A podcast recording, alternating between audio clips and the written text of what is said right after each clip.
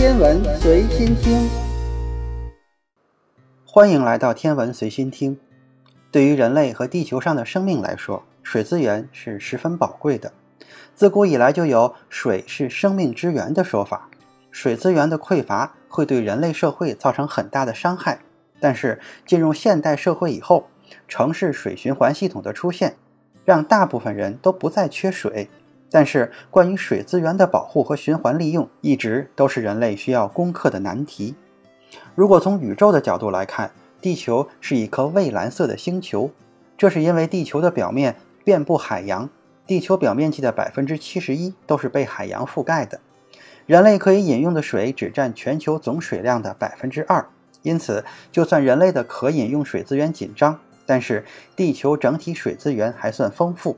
那么，在太阳系中和宇宙中的其他星系里边，水资源是否丰富呢？太阳系中的哪些星球蕴藏着大量的水资源呢？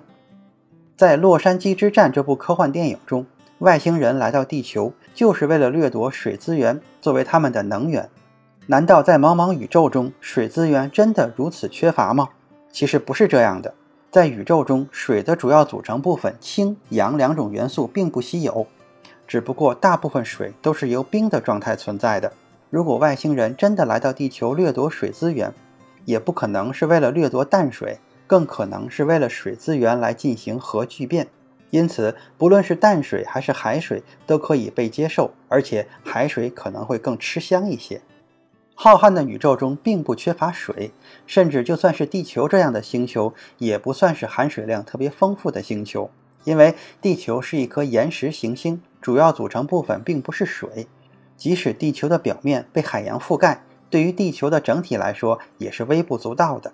如果把地球比喻成一个鸡蛋，那么人类的大部分活动都只是在这个鸡蛋的壳上进行，海洋也只是在这个鸡蛋表面上的薄薄一层。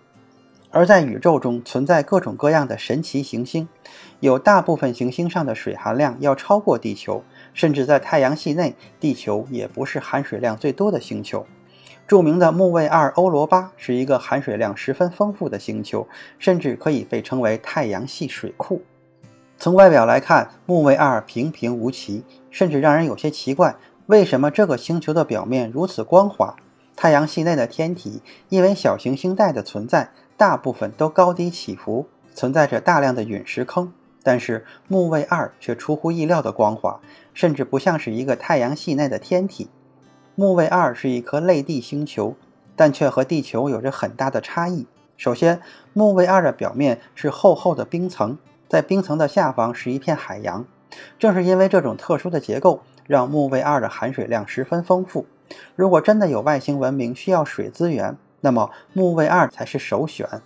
在木卫二的冰层下方，可能存在着大量的水，甚至可能有五十千米深。如果这个假设被证实，那么木卫二就会成为太阳系中除了地球之外最特殊也是最有可能诞生生命的星球。从目前观测的数据来看，木卫二上可能有太阳系内最大的液态海洋，因为木卫二也拥有十分活跃的地质层。正是因为木卫二活跃的地质活动，才让它有了一个光滑的表面。从目前的研究来看，地球最初的生命诞生于深海的热泉周围。因此，对于木卫二来说，活跃的地质变化以及一个炙热的内核是十分重要的。目前，科学家在木卫二的南半球发现了大量的氢和氧，并认为这是木卫二厚厚冰层下存在海洋的最好证据。这些氢和氧可能是由冰层下的液态水电解出来的。虽然木卫二的表面温度很低，但是在潮汐力的作用下，内部的水可以保持液态。地球上的海洋覆盖了地表的百分之七十一，但是如果把木卫二上的水全部放在地球上，足以覆盖地球表面百分之二百。也就是说，这个小小的卫星上存在的水分是地球海洋的数倍以上。仅仅是在太阳系中就存在如此富含水的星球，由此可见，在无限的宇宙中，水并不是一种缺乏的资源。很多科学家都认为，木卫二的环境让它成为了太阳系内除了地球之外最可能诞生生命的星球。在未来的探索中，我们不仅仅可以利用木卫二上的大量水资源，或许也有可能发现和地球生命完全不同的外星生命。今天的天文随心听就是这些，咱们下次再见。